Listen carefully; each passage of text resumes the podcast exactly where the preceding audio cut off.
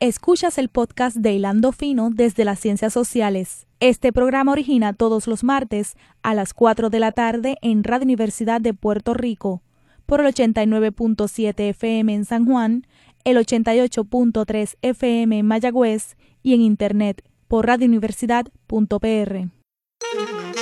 Cadena Radio Universidad de Puerto Rico presenta Hilando Fino desde las Ciencias Sociales un programa de análisis profundo sobre temas contemporáneos de interés nacional e internacional a cargo de profesores e investigadores universitarios.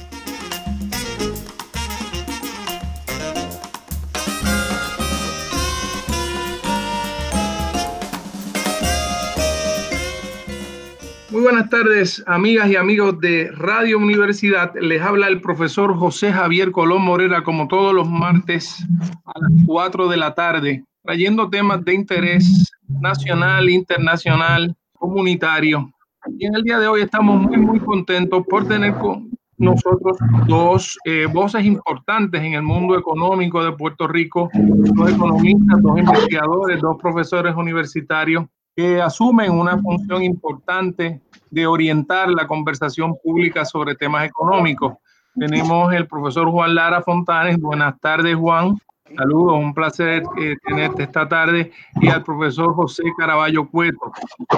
Saludos a todos y todas. Hemos llamado a estos dos colegas para discutir eh, un tema que nos resulta en este momento de una importancia crucial, que es el tema de la pandemia que arropa el mundo, valga la redundancia, y que ha tenido unos efectos demoledores sobre la economía internacional y sobre la economía de Puerto Rico. Me gustaría en primer término que el profesor José Caraballo Cueto nos explique cuál es la situación eh, internacional en este momento, qué están diciendo los organismos internacionales a cargo de evaluar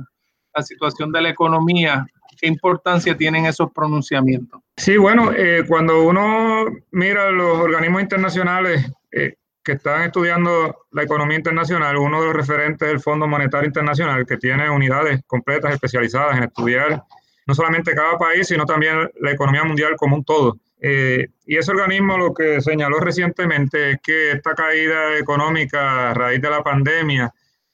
prácticamente equipara con la Gran Depresión del 1929, o que es la más grande desde, desde esa fecha, así que estamos hablando de una crisis de envergadura, incluso mayor a la gran recesión de 2008-2009, la cual causó estragos eh, en muchas economías, eh, tanto desarrolladas como subdesarrolladas. Eh, y a mí me parece pues que esta crisis ha atacado fuertemente a economías eh, industrializadas de altos ingresos, en el caso de Estados Unidos y de Europa, como países en desarrollo. Eh, cerca de más de 70 países eh, han solicitado a sus acreedores, la, mayor parte de sus acreedores son los países que integran el G20, que le den una especie de moratoria para utilizar esos recursos para poder contrarrestar y crear paquetes de estímulo económico, o sea, usar lo que iba al pago de la deuda, usarlo como estímulo económico, porque eh, si no, la caída económica iba a ser fuerte. Eh, en el caso de Estados Unidos, eh, JP Morgan, por ejemplo, la, unidad de análisis de JP Morgan llegó a pronosticar que este trimestre la economía de Estados Unidos podía caer hasta en un 25%. Estamos hablando de una economía de cerca de 21 trillones de dólares, así que una caída bien significativa. Y hemos visto como el caso de Estados Unidos ya van por el tercer paquete, están diseñando ya el tercer paquete, ya aprobaron dos paquetes de estímulo fiscal y esto sin, sin considerar las medidas que se están tomando desde los bancos centrales, que en el caso de Estados Unidos es la, Reserva Federal. Y lo que a mí me parece más lamentable aún es que muchos de los países que ya se pensaba que habían superado eh, esta pandemia y estaban poco a poco restableciendo su economía, que era el caso de Corea y de China, hemos visto cómo han tenido un resurgir de casos eh, y de infecciones, y no se sabe en ese sentido si el impacto económico de esta crisis sea más largo de lo que se estaba pronosticando eh, al inicio, cuando se hablaba de, una V, ¿no? Decía, bueno, va a haber una caída en, un trimestre, pero luego vamos a recuperarnos. Si, si, esta, si hay un resurgir de casos, pues, pues estamos hablando de una crisis eh, más prolongada de lo que se pensaba en un principio. Claro. Juan, tú has planteado en Puerto Rico que no es momento para continuar políticas de austeridad y lo que está planteando el profesor Caraballo Cueto de lo que ocurre a nivel internacional parecería eh, darte la razón. ¿Cómo tú ves ese, ese panorama internacional? Y me gustaría que incluyeras ahí, por, pues porque me parece un tema que no, no se ha discutido y debe estar creando eh, dudas entre nuestros oyentes y en la opinión pública, lo que tiene que ver específicamente con la caída de los precios de petróleo y cómo eso puede estar influyendo en todo este panorama. Bueno, una de las cosas eh, interesantes y preocupantes posiblemente de esta crisis es que el carácter global que tiene es innegable, se está afectando toda la economía del mundo, pero estamos viendo mucha información de cómo se afectan las economías altamente desarrolladas y relativamente poca información todavía de los efectos que esto está teniendo en la mayor parte de los países del mundo, que son los países en vías de desarrollo, sobre todo las regiones de más pobreza en el planeta. Es alentador lo que señaló hace un momento José, de que se ha llegado a un acuerdo entre los países poderosos del llamado Grupo de los 20 con otros países del mundo para poner en suspenso los programas de pago de deuda y de servicio de deuda y los programas de medidas de austeridad y que una entidad como el Fondo Monetario Internacional está asumiendo un papel protagónico, impulsando que haya ese cambio temporero en las reglas del juego económico internacional para darle un respiro a los países más pobres. Esto sería interesante si pudiera verse como la antesala de un nuevo esquema de cooperación en el sistema económico mundial. Y si fuera así, sería un resultado interesante y un resultado potencialmente positivo de toda esta crisis que permita ver el sistema mundial como sistema y que nos permita tomar medidas de política económica que estén orientadas a proteger a los países menos, eh, menos capaces de protegerse a sí mismos en esta situación. Eso es interesante lo que plantea Juan, porque hay mucho, hay muchos este, personas analizando este problema que ven una relación directa entre el auge del neoliberalismo en el mundo y el descuido de la, de la función pública, especialmente en el sector hospitalario y de salud, de prevención y de capacidad, eh, con, con los problemas tan serios que se han tenido en países que han sufrido políticas fuertes de austeridad, como es el caso de Italia, por ejemplo, en donde su sistema hospitalario pues se ha visto sobrecargado tremendamente, ¿verdad? Bueno, ciertamente una de las cosas que ha puesto en evidencia esta crisis, empezando por Estados Unidos, que es el país más rico y poderoso del mundo en términos económicos y militares y quizás también políticos, empezando por Estados Unidos, la desinversión, el haberle quitado recursos en vez de darle recursos a los sistemas de protección pública, incluyendo los sistemas de salud, ha puesto al mundo en una posición más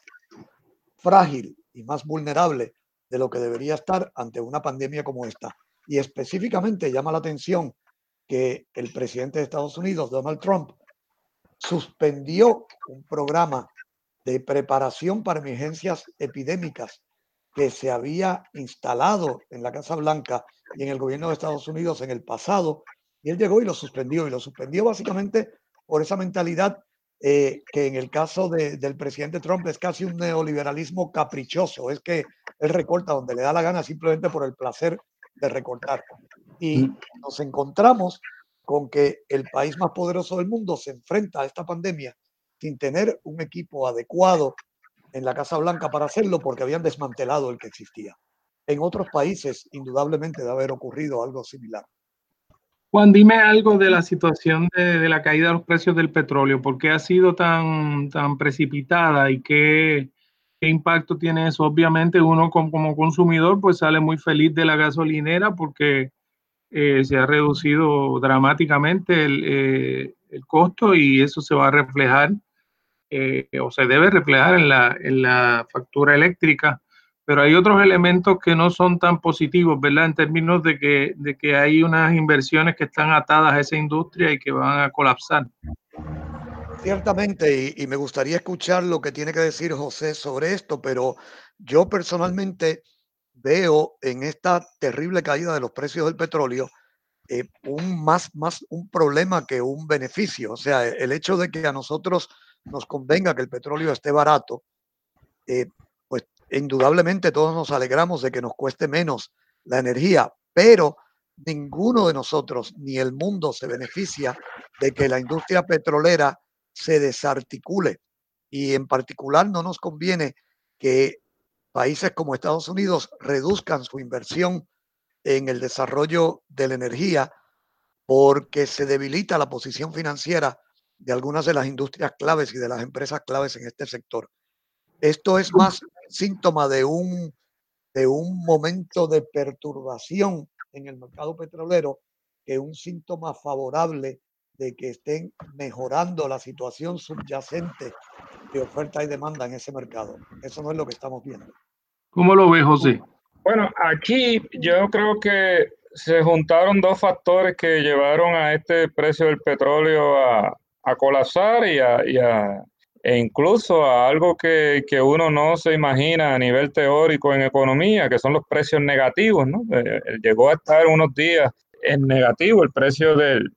del barril del petróleo y a mí me parece eso escandaloso, o sea, que, que, tenías que pagar por tener almacenado el petróleo. Y es que antes de esta situación del COVID, eh, la Organización de Países Exportadores de Petróleo, donde Arabia Saudita y Rusia llevan la voz cantante, pues no se pudieron poner de acuerdo en cuánto iba a ser la producción que, que iban a,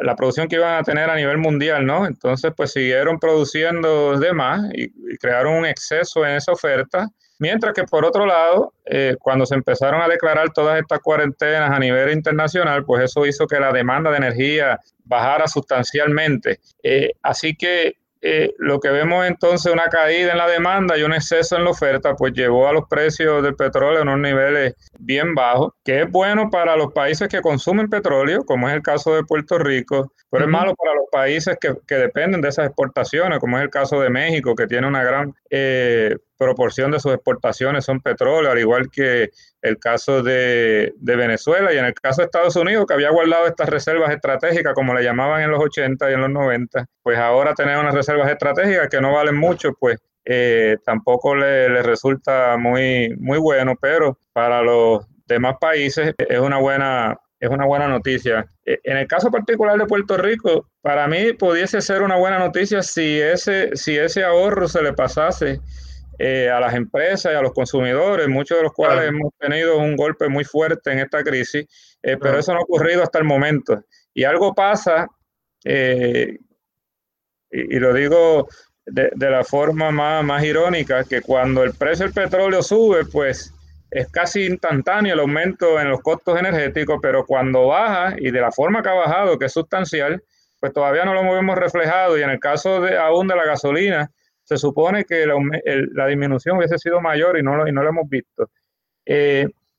¿Cómo deja esto el panorama en Puerto Rico? Bueno, pues deja, por ejemplo, a la, Autoridad de Energía Eléctrica con, con, unos costos más bajos, pero a la misma vez la demanda de energía también ha bajado. Eh, sin embargo, no sé cómo se queda claro la, transición hacia la energía renovable eh, que se estaba dando a nivel mundial y todavía no se sabe bien si este va a ser el momento que, va a catapultar la, energía solar a nivel mundial o si van los, los, agentes económicos van a seguir insistiendo en el petróleo al estar en unos niveles eh, tan bajos. Y digo que no se sabe muy bien por dónde va la cosa en la actualidad, porque uno ve, por ejemplo, la acción de Tesla, que es una de las compañías más famosas de energía solar y ha aumentado en esta época de crisis. Eh, así que pues eh, todavía eh, me parece a mí que es temprano saber cuál será el futuro energético de, de cara o a raíz de, de, esta disminución del precio del petróleo. Estaba, estaba leyendo un artículo muy interesante de, en donde el Centro para la Nueva Economía, el, el doctor Mark Swatch, está planteando que también hay un proceso ahí de, de privatización en curso de la Autoridad de Energía Eléctrica, pero que se conoce muy poco de ese proceso y que él, él le preocupa que no, no, esté habiendo suficiente transparencia y que, y que es un reto institucional muy fuerte, ¿verdad? Porque estamos frente a procesos que se prestan mucho para, si no son transparentes, para, pues, para favoritismo, para todo el tipo de problemas que hemos estado viendo en estos días con, con la compra de, de materiales para, para la pandemia. Así que en ese campo de la energía, pues hay mucho todavía que, que conversar. No sé si tienen algo más que decir sobre eso. Me gustaría empezar a entrar a las proyecciones económicas en Puerto Rico. Es decir, nosotros estamos bajo el régimen de la ley promesa y bajo ese régimen hay que hacer unas proyecciones eh, futuras de crecimiento económico y por lo tanto de ingreso fiscal y para mantener la idea de, presupuesto balanceado, ¿verdad? Eh, yo, yo, mm, la pregunta que les tengo es bastante sencilla, pero sé que la contestación no debe ser tan, tan fácil. ¿Cómo en estos tiempos de tanta incertidumbre, en donde no sabemos exactamente cuándo la economía se va a reactivar, eh, el mismo eh, Caraballo Cueto, el doctor Caraballo Cueto ha planteado que, que podría ser que, que, comencemos y abramos ciertos sectores de la economía y tengamos que regresar hacia atrás y volver a un, a un proceso de, de, prueba hasta llegar a una apertura total. ¿Cómo, ustedes como economistas, ese, este nivel de incertidumbre, cómo afecta todo este asunto de las proyecciones económicas de Puerto Rico? Bueno, yo, yo creo que el error más grande que ha cometido el gobierno es no haber hecho pruebas masivas desde un inicio. Y en ese sentido estamos eh, en un panorama de gran incertidumbre. Eh, el haber hecho pruebas era realmente el mejor indicador para dejarnos saber cuándo era el momento ideal de abrir la economía. En ese sentido, ahora estamos en, en, en una gran nube pues que hay, que hay que ir un poco tanteando el terreno a ver hasta dónde podemos llegar, porque como no se hicieron pruebas, pues realmente no sabemos cuánto es el nivel de infección que hay allá afuera, ni dónde estamos en la, en la famosa curva, si estamos en el pico, si todavía no hemos llegado al pico, si estamos bajando, si estamos subiendo. Eh, y eso pues eh, a mí me parece que, que, fue el gran error y que, que, tampoco se puede seguir eh, esperando un año a que finalmente hagan las pruebas. Eso era algo que había que hacerlo incluso antes de declarar la, eh, la cuarentena, durante la cuarentena e incluso después de la cuarentena también. Eh, yo pienso que he visto un, choque grande en, en, en, dos sectores en Puerto Rico. Está el sector privado queriendo que se abra la economía lo antes posible y vemos entonces el sector salubrista que quiere que, que se cierre la economía y que eh, se siga eh, la cuarentena por varios veces más. Y yo creo que hay que buscar algún, algún punto medio en, esta, en, este choque que uno ve, como, un, como, como que llaman en inglés un clash ahí entre, entre estos dos sectores. Eh, y a mí al, momento, la idea que mejor he visto en la literatura para como un punto medio es un paper que hizo Uri Allen eh, y varios otros colegas que habla de ciclos adaptativos. Y en ese sentido, pues la cuarentena no es eh, fija durante un tiempo prolongado, sino es que es por periodo. Un periodo estamos en cuarentena, después hay un periodo de apertura de la economía, después hay un, un, periodo de regreso a la, a la cuarentena eh, y en ese proceso, pues se va viendo cómo se va desarrollando o degenerando eh, la situación con esta, con esta pandemia. Eh, y a mí me parece pues que eso difiere de la propuesta que he visto bastante de parte del gobierno, que es abrir de forma lineal, ir subiendo, ir abriendo, abriendo, abriendo sectores. Y por ejemplo, ya si se abrió el sector de la gasolinera se abrió por completo, pues seguir abriendo otros sectores de manera lineal hasta alcanzar una apertura completa. Eso es diferente. A mí me parece pues que eh, sería bueno ir de forma prudente eh, con estos ciclos. No vaya a ser que tengamos que, regresar eh, a una cuarentena demasiado de fuerte, que cuando uno lo mira entonces en el largo plazo, pues los costos económicos de regresar a la cuarentena son mayores que haber ido pues de forma precavida. Y aún en el caso de países con mucha disciplina social, ¿verdad? muchos recursos de todo tipo, como el caso de Suecia, pues se ha multiplicado las muertes mucho más que en el resto de, la región en donde ellos están. Así que ahí hay también como una especie de, nota de cautela de, qué estrategia llevar a cabo. ¿Cómo lo ves tú, Juan Lara? Pues yo lo veo de manera muy similar a como lo acaba de decir José y, perdonen, les digo que me refiero a José Carballo Cueto, el colega, doctor, eh, profesor de, de, la Universidad de Puerto Rico en Calle, lo conozco desde hace mucho tiempo y fue mi estudiante y siempre le he dicho, José. No, sí, no, y ese, ese es el ánimo de este programa, tener una conversación entre colegas. Y, igual que a ti te digo, Javier. sí, sí, gracias. El, estoy muy de acuerdo. Las proyecciones económicas siempre, obviamente, están sujetas a incertidumbre porque hay muchos factores que inciden en lo que ocurre en la economía en un momento dado.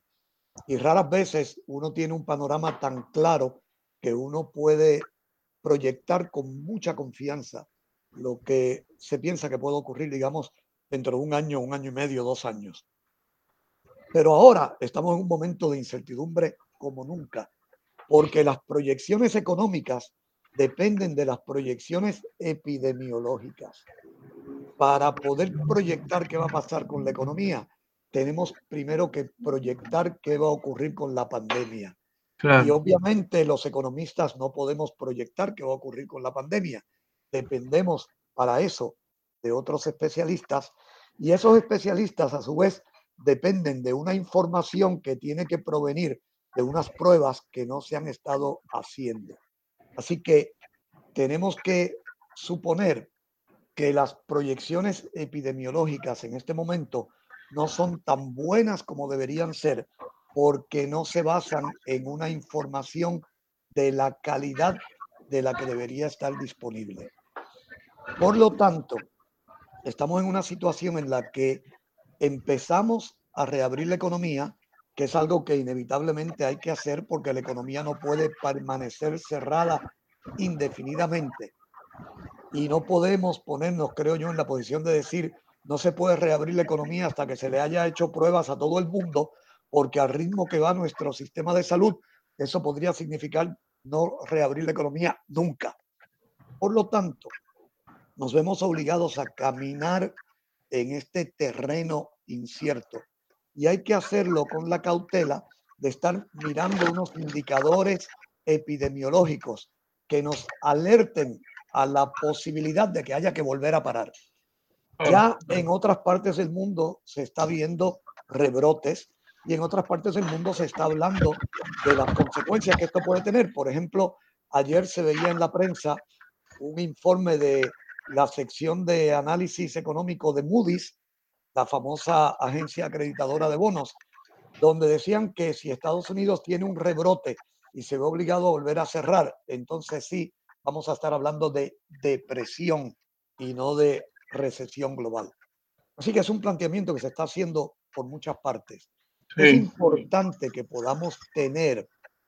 que podamos tener un entendido basado en datos entre el sector de especialistas en epidemiología y en salud y el sector privado y los especialistas en la parte económica y financiera de cómo funciona el sistema para que podamos tener un plan que sea lo más viable posible. Ahora, les adelanto, y de esto podemos hablar un poquito más en detalle después, que las proyecciones que está haciendo el gobierno de Puerto Rico implican que ellos prevén que el proceso de recuperación va a ser lento, porque están hablando de una caída en la economía en el año fiscal 2021 bastante más fuerte que la caída que está ocurriendo en la actualidad para que ese escenario se dé como ellos lo están planteando, se requiere que la recuperación sea lenta y gradual.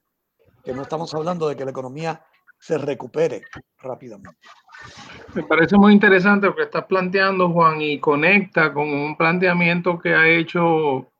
eh, José Caraballo Cueto que tiene que ver con el hecho de que quizás en vez de pensar en un grupo de trabajo o task force económico y un grupo de trabajo o task force médico, debiera haber realmente un solo grupo de trabajo que integre los elementos que tienen que ver con, con elementos psicológicos, elementos de conducta social, elementos que tienen que ver con,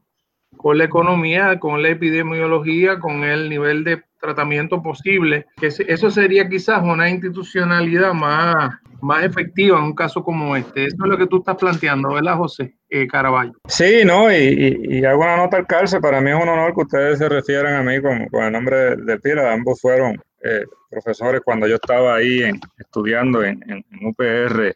Río Piedra y siempre lo recuerdo con mucho respeto. Yo pienso que sí, que primero que el, gobierno no realmente no tiene un tax force económico, yo creo que más bien lo que tiene, como, como llamó eh, Heriberto Martínez, esto es más un, un tax force empresarial. Eh, realmente economistas ahí, me parece que hay cuatro, incluyendo a, Juan, eh, sin embargo, empresarios son como 40. Y en ese sentido, pues, eh, realmente tienen, tienen que aportar el sector empresarial, pero aquí hay que hacer unos análisis más técnicos que requerirían otro tipo de personal que, quizás no, no, está considerándose o, o, el gobierno no está recibiendo ese tipo de insumos. Eh, por ejemplo, una de las partes que tú mencionabas ahora, eh, Javier, sobre personas que deberían de estar integrando este, este comité que asesora al gobierno, pues son, son personas como, que trabajen en, en, el área social, porque cuando se declara una cuarentena, pues realmente no, tiene el mismo efecto en todo el mundo. Algunas personas, como nosotros que somos profesores, pues el, impacto más duro es tener que movernos a dar clases por internet, pero en otras, en otras personas, en otras clases sociales, eso puede significar hambre. Hemos visto, y les señalaba al inicio del programa, que países a nivel internacional están usando lo que iba a pagar la deuda para estímulo fiscal y para paliar lo que es la crisis social que se genera a raíz de, una, de un confinamiento. Vamos a hacer entonces una primera pausa en Hilando Fino.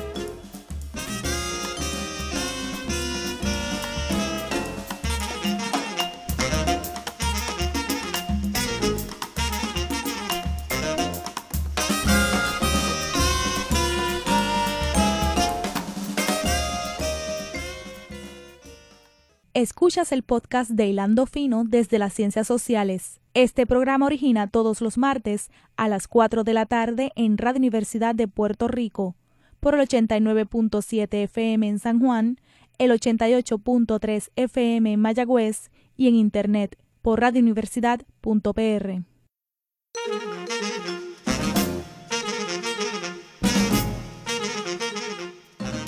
Amigos y amigas, regresamos a Hilando Fino desde las Ciencias Sociales. Estamos teniendo una conversación con dos economistas, dos profesores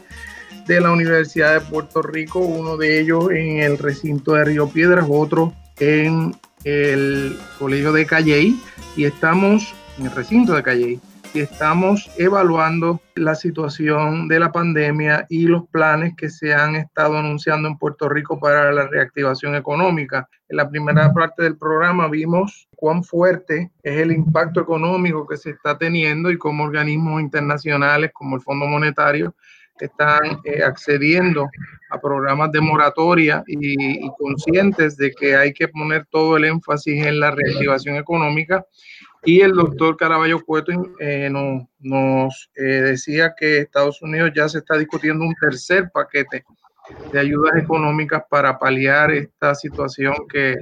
en, muchos sentidos es inédita. Juan, habías empezado a hablar de las proyecciones económicas. Me interesa que hables un poco de, cuáles son esas proyecciones que, se han ido ajustando y cómo afecta todo esto el régimen de, el régimen de promesa y de los planes fiscales. Sé que José estuvo también hablando de este tema en otra actividad que se llevó a cabo en el día de hoy. Sé que tiene muchas cosas que decir. Eh, ¿cómo, se agrega con este asunto las proyecciones económicas y cómo se afectan estas proyecciones, cómo afectan todo este, todo este entramado que, que, se, que, se, que se ha montado de, de planes a cinco años y todo ese tipo de cosas? Bueno, yo quiero hacer un par de señalamientos iniciales sobre eso y entonces me gustaría escuchar la posición de José para que tengamos un poquito de diálogo, porque es un tema, en mi opinión, verdaderamente crítico. Todos sabemos que debido a la pandemia y al cierre de la economía por un periodo que ya se acerca a dos meses, esto ha provocado que todas las proyecciones en las que se basaba el plan fiscal que estaba vigente, todas esas proyecciones queden invalidadas. Y la Junta de Supervisión Fiscal reconoce que es necesario rehacer el plan fiscal. Incluso han apoyado al gobierno para que el gobierno active un programa de casi 800 millones de dólares de alivio, que es lo contrario de un programa de austeridad, es poner al gobierno a gastar dinero directamente a tratar de ayudar a los afectados por la situación económica provocada por la pandemia. Y también sabemos que la Junta de Supervisión Fiscal le pidió al tribunal de la, de la jueza Laura Taylor Swain que por el momento suspenda la consideración del el plan de ajuste de deuda del gobierno central y el plan de ajuste de deuda de la Autoridad de Energía Eléctrica. Así que estamos en un momento de pausa en el proyecto de promesa. Y no solamente de pausa, sino en cierto modo de viraje, porque se ha suspendido la austeridad y nos hemos movido en la dirección contraria, en la dirección de poner al gobierno a gastar dinero, no tanto como quizás lo podría hacer. Y ahorita vamos a escuchar a José hablar sobre esto porque él ha estado muy activamente diciendo que de todo ese fondo que el gobierno tiene guardado para repagarle a los bonistas, se debe estar usando el dinero para atender la situación de la pandemia. Eso lo podemos hablar dentro de un momentito. Ahora, en este momento que hay que rehacer el plan fiscal, el gobierno ha tomado la delantera y ha propuesto un plan fiscal nuevo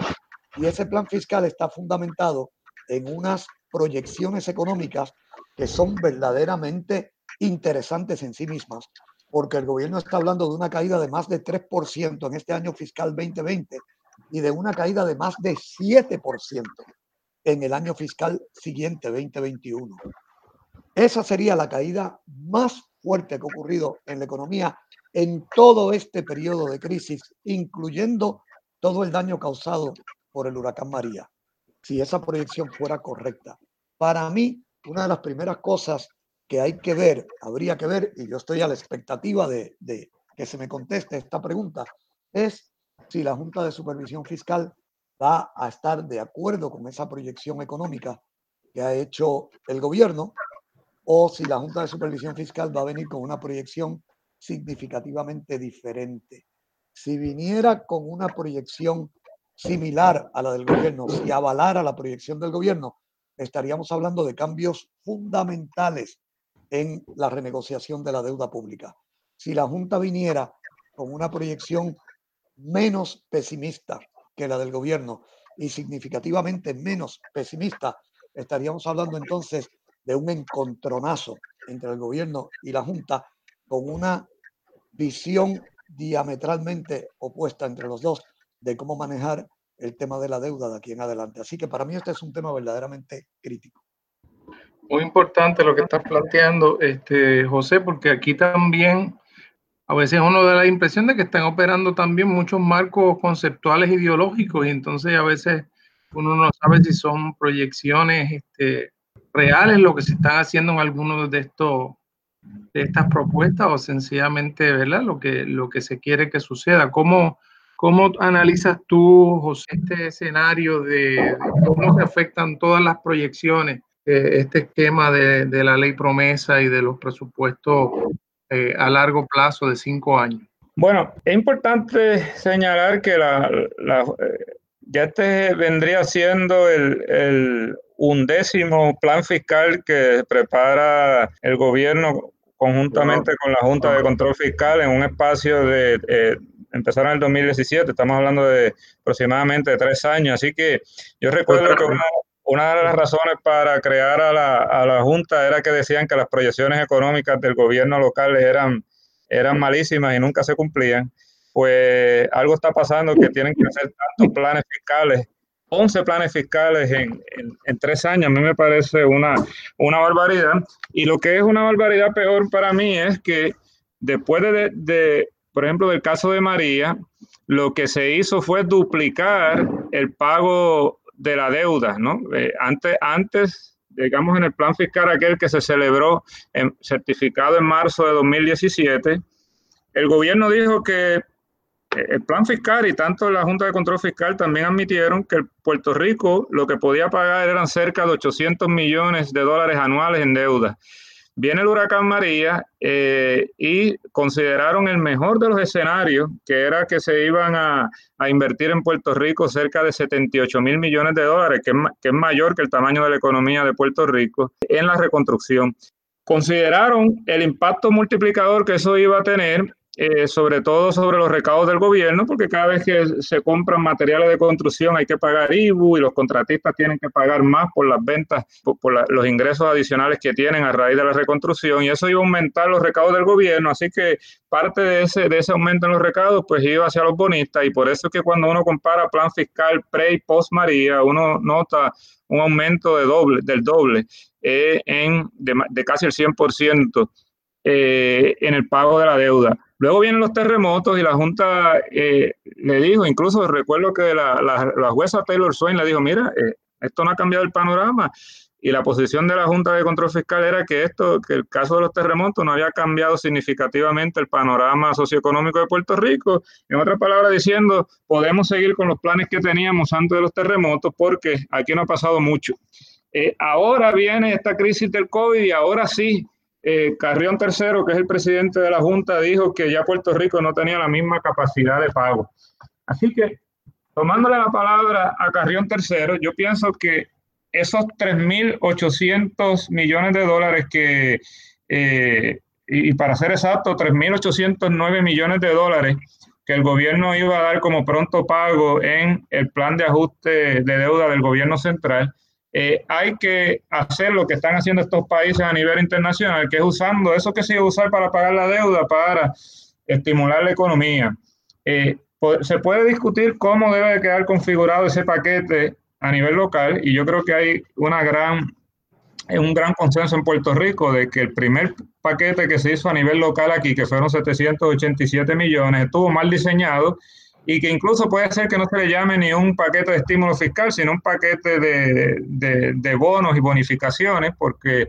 realmente no, iba dirigido a eh, atender los sectores más críticos en Puerto Rico. Eh, y eso, pues, a mí me parece que, ya que esa es la posición del presidente de la Junta, y me parece que también de otros miembros de la Junta, eh, pues debemos empezar a hablar de cómo vamos a utilizar ese dinero para tratar de suavizar esta caída económica y que no ocurra esa caída del 7%, 7,8% me parece que, que, sale en el,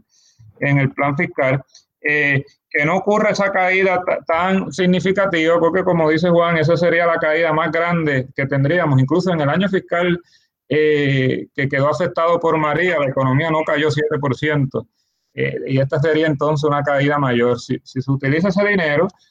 eh, efectivamente se diseña un buen plan, pues podemos en ese sentido suavizar esta caída y si se aceleran los fondos que están congelados a nivel federal de María,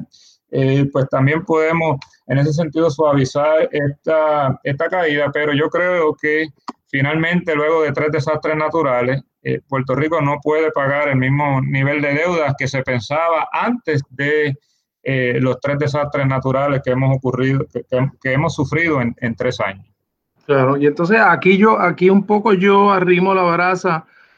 eh, hacia mi campo de acción, que es la política, y vemos también cómo parte de los problemas y errores que se han cometido tienen que ver con toda la vulnerabilidad territorial de Puerto Rico y el hecho de que el gobierno federal en este momento esté en manos de, de un presidente que ha prácticamente establecido como política pública reducir la llegada de fondos federales a Puerto Rico. Lo último que sucedió precisamente tuvo que ver con una asignación grande de fondos que hizo el, Partido Demócrata en la Cámara de Representantes para tratar el tema de los terremotos y eso se, se bloqueó inmediatamente por el Partido Republicano y por el presidente Trump y, y todavía es incierto si esos fondos se, se, van a aprobar. Entonces aquí se plantea otro problema que, que me parece que, que se debe empezar a discutir desde una perspectiva política también, que es que mientras esto sigue ocurriendo, José, de 11, 11 propuestas distintas de presupuesto eh, y de planes, eh, la Junta sigue en control del proceso presupuestario porque no empiezan a correr ninguno de los cuatro años eh, en línea que debieran ocurrir para que la Junta pueda salir de Puerto Rico. Así que esto tiene un efecto también de, darle un, un, carácter este, eh, mucho más permanente de lo que se pensó en el diseño congresional. Así que también debiéramos plantearnos ese problema, ¿no creen? Yo, quiero hacer un comentario bien, breve, eh, y es que la semana pasada más de 30 economistas prestigiosos a nivel eh, internacional, prestigiosos y prestigiosas,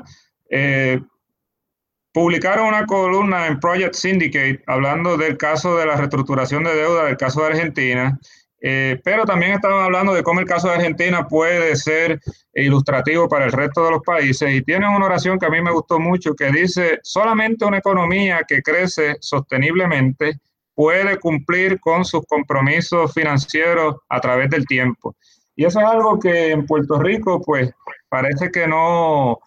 no está del todo claro, sobre todo eh, en, lo que es la Junta y, el gobierno. Si no tenemos una economía, si no tenemos unos fundamentos en nuestra economía que nos lleven realmente eh, a que la economía esté estable y que la economía esté creciendo, va a ser muy difícil cumplir con estos compromisos eh, de deuda. Así que a mí me parece que en el largo plazo es en el mejor interés de los mismos bonistas eh, que se utilice esos 3.809 millones de dólares para, como estímulo fiscal y, e, e, incluso cabildear en el Congreso para proyectos, si yo fuese bonito, estuviese cabildeando en el Congreso para proyectos de desarrollo económico de Puerto Rico, como puede ser volver a traer eh, un, nicho de farmacéuticas en, Puerto Rico, porque si una economía no está creciendo, eh, es muy difícil que pueda cumplir con, su, con sus compromisos financieros y, no lo digo yo, lo, dijeron más de 30 economistas, eh, incluyendo a Edmund Phelps y, a otros economistas que son bastante conservadores eh, en nuestra disciplina. Juan, ¿cómo lo ves? ¿Cómo lo ves tú? He puesto ahí varias cosas sobre la mesa. Yo creo que lo que tú acabas de decir hace un momento, de que hay que plantear esto como un tema político, es fundamental. Yo creo que definitivamente hay que ya sentarse en Puerto Rico entre nosotros y con Estados Unidos y hablar de la solución política del problema económico de Puerto Rico. Hemos llegado a ese punto. Quiero hacer dos señalamientos sobre eso, no quiero que se me olvide ninguno. Primero, el tema de los fondos federales. Todo lo que ha ocurrido con los fondos federales, desde el huracán María hasta ahora, ha sido una comedia de errores o una comedia de horrores el gobierno de Estados Unidos no ha sido eh, abierto y honrado con Puerto Rico en la, en, la, aprobación y en el desembolso de, estos fondos.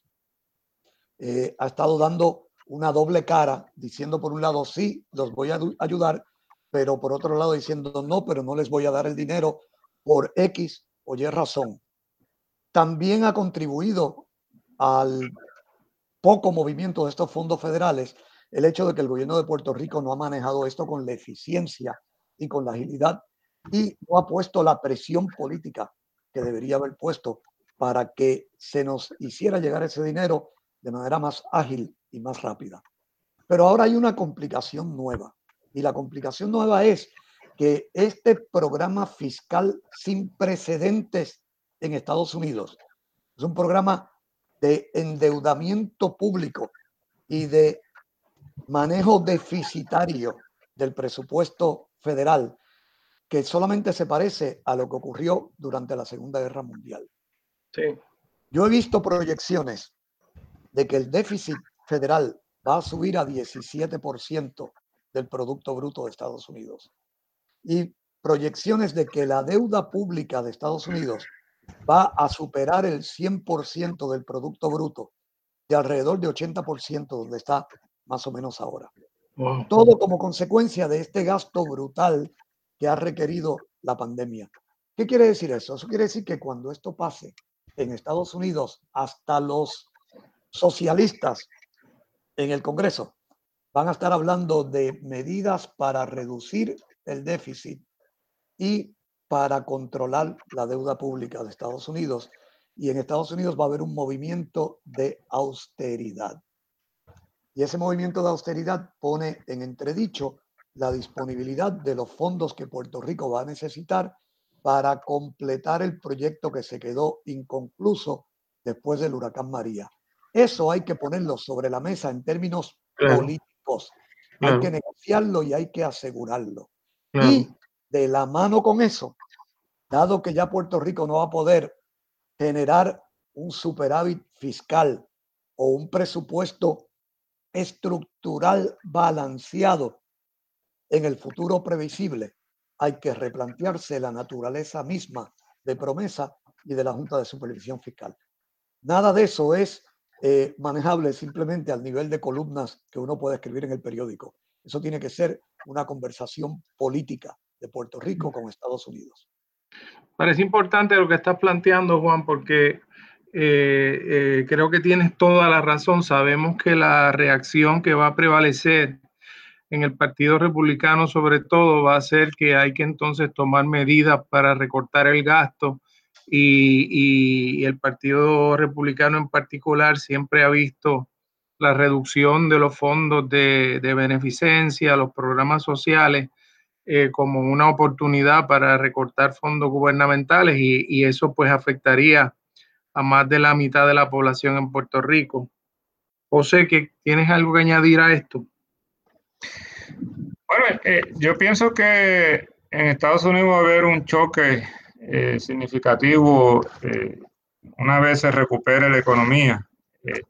sobre cómo se va a volver a balancear el presupuesto, pero el presupuesto de Estados Unidos lleva descuadrado desde la, desde la guerra de Irak. y en ese sentido, la última vez que, que, Estados Unidos vio superávit grande era cuando estaba la administración de, de Clinton. Y Joseph, y Joseph, Stiglitz era el, el, el, el economista jefe eh, del Consejo Asesor de la Casa Blanca. Luego de eso, pues han habido unos déficits fiscales bastante grandes y,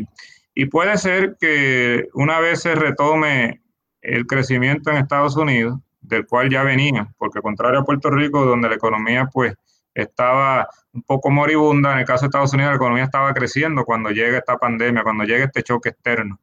Eh, y sí va a haber un choque allá entre progresistas y conservadores a ver cómo se hará ese ajuste fiscal, porque hay, varias formas de hacer un ajuste fiscal. Eh,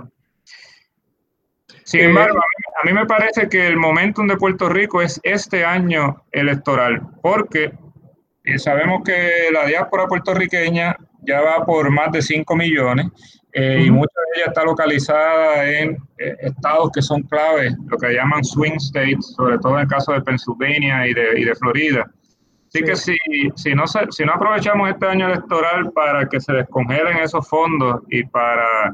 eh, que en el caso de los 4 mil millones de dólares que se aprobaron en la Cámara de Representantes Federal, pero que todavía no, no se han aprobado en el Senado ni se han convertido en ley, que eran para atender el caso de los terremotos, eh, y la reconstrucción del terremoto, pues a mí me parece que va a ser muy difícil que ocurra algo significativo para Puerto Rico durante el 2021 a nivel, a nivel congresional. Eh, si no aprovechamos ese momentum, pues definitivamente que lo, el escenario de Puerto Rico no se ve muy alentador. Yo estoy de acuerdo contigo, José. la única salvedad que hago, no para sonar pesimista, es que obviamente uno se da cuenta también que el presidente Trump eh, sabe que tiene ciertos sectores dentro de su coalición que se sienten muy contentos cuando él se expresa en contra de, enviarle fondos a Puerto Rico y en ese sentido, eh, ¿verdad? Yo que he estado mirando la situación política de Estados Unidos eh, desde hace un tiempo, se me hace difícil pensar, ¿verdad? Por lo menos en la vida eh, que yo llevo observando este, este, este proceso, nunca había visto un presidente que tan abiertamente utilizara eh, criterios raciales o racistas para, para, cosas como la asignación de fondos y asusta un poco eh, esa, esa base electoral de Trump que cada vez se, se identifica más como un grupo de personas blancas, este, hombres, eh, eh, y con una visión del mundo bastante, ¿verdad? Bastante nativista. Eh, eso, pero no es para decir que, que, estoy en desacuerdo contigo, al contrario, pienso que sí que este año electoral es un tema importante, ¿verdad? Pero, pero le preocupa a uno este, esta tendencia en Estados Unidos de, de, de utilizar a Puerto Rico en ese sentido como un balón político Claro, y en ese sentido es un error haber utilizado en aquel plan fiscal por María el mejor escenario, que era que se aprobaran 78 mil millones de dólares, se aprobaran y se desembolsaran. Ese era el mejor de los escenarios. Cuando uno trabaja con, una, con un escenario de incertidumbre, realmente hay que trabajar con escenarios más conservadores. Y si hubiesen trabajado con un escenario más conservador, quizás ahora eh, no, no,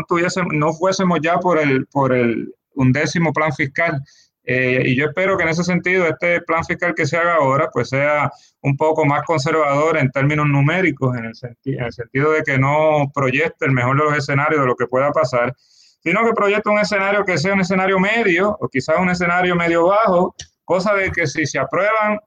eh, y ganase algún aliado de Puerto Rico en las elecciones a nivel federal y se aprobasen, pues, pues entonces vendría a añadir más, no, no a restar.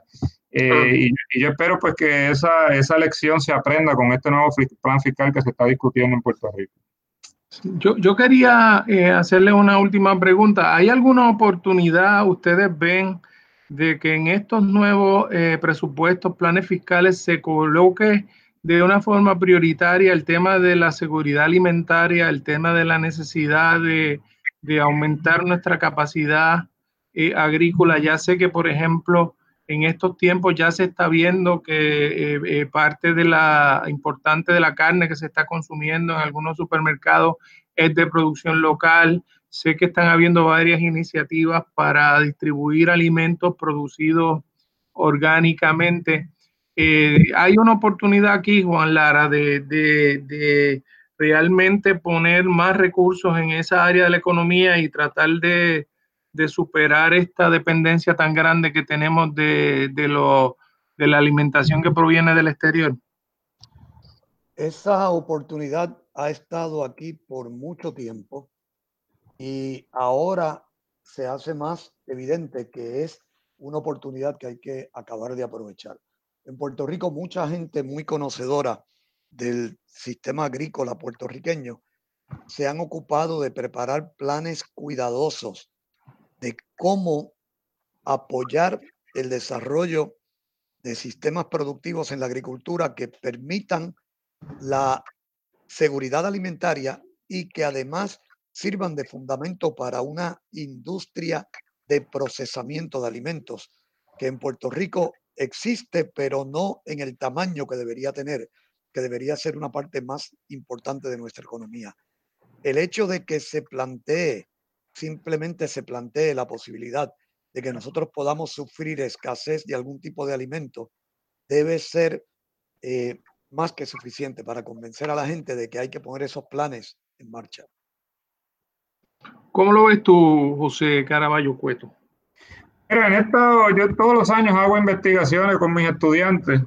eh, y, este año eh, no podemos presentarlo, pero aprovecho para presentar aquí esos hallazgos. Fuimos a los supermercados, tanto supermercados de capital local como de capital extranjero, eh, a, medir cuántos productos de los que estaban en, en la góndola son hechos en Puerto Rico. en todos los departamentos, no solamente en el área agrícola. Y es impresionante que, por ejemplo, en el caso de los mariscos, 0% de los productos que están, o sea, no había ningún producto de Puerto Rico, ningún marisco de Puerto Rico en eh, alrededor de siete supermercados donde fuimos, fui con mis estudiantes a hacer un censo de eh, los productos que hay en Puerto Rico. Y así, eh, según iba por el departamento, realmente en Puerto Rico se consume, si nos dejamos llevar por eso, por esos números y partiendo de la premisa de que la mayor parte del, país compra en supermercado y no compra eh, en otro tipo de, de, establecimientos, pues estaríamos hablando de que cerca del 85% y quizás más de lo que Puerto Rico consume es, es importado. Una de las pocas buenas noticias que yo veo de esta situación del confinamiento es que hay una nueva, una nueva generación de agricultores en Puerto Rico que son jóvenes en su mayoría, que han aprovechado el, avance tecnológico para poder eh, mercadear y vender sus productos. Eh, y eso pues hace resultados efectivos. Incluso hay algunos eh, jóvenes que, por ejemplo, en el caso de Produce, eh, que tienen ahora más demanda que antes de, del confinamiento. Así que ojalá que esto se, sirva para catapultar ese sector agrícola en Puerto Rico, modernizarlo, que no dejemos, como yo he dicho en otras, en otras instancias, dejemos un poco el machete y empecemos un poco a, a sofisticar un poco más lo que es eh, la agroindustria y el mercadeo de esos productos para realmente podernos llevar un poco más hacia, hacia hacia lo que es la, seguridad eh, eh, alimentaria, porque ya vemos como en el caso de la carne en Estados Unidos pues ya está habiendo escasez eh, y en Puerto Rico pues puede ser una forma de que podamos compensar esa, esa, esa caída en producción en Estados Unidos. Bueno, pues le doy las gracias a ambos por su, por su colaboración en la tarde de hoy. Muchas gracias por, por mantenernos informados de estos temas, tanto a José como a Juan. Así que buenas tardes a ambos y será entonces hasta la próxima semana en Hilando Fino. Cadena Radio Universidad de Puerto Rico presentó Hilando Fino desde las Ciencias Sociales.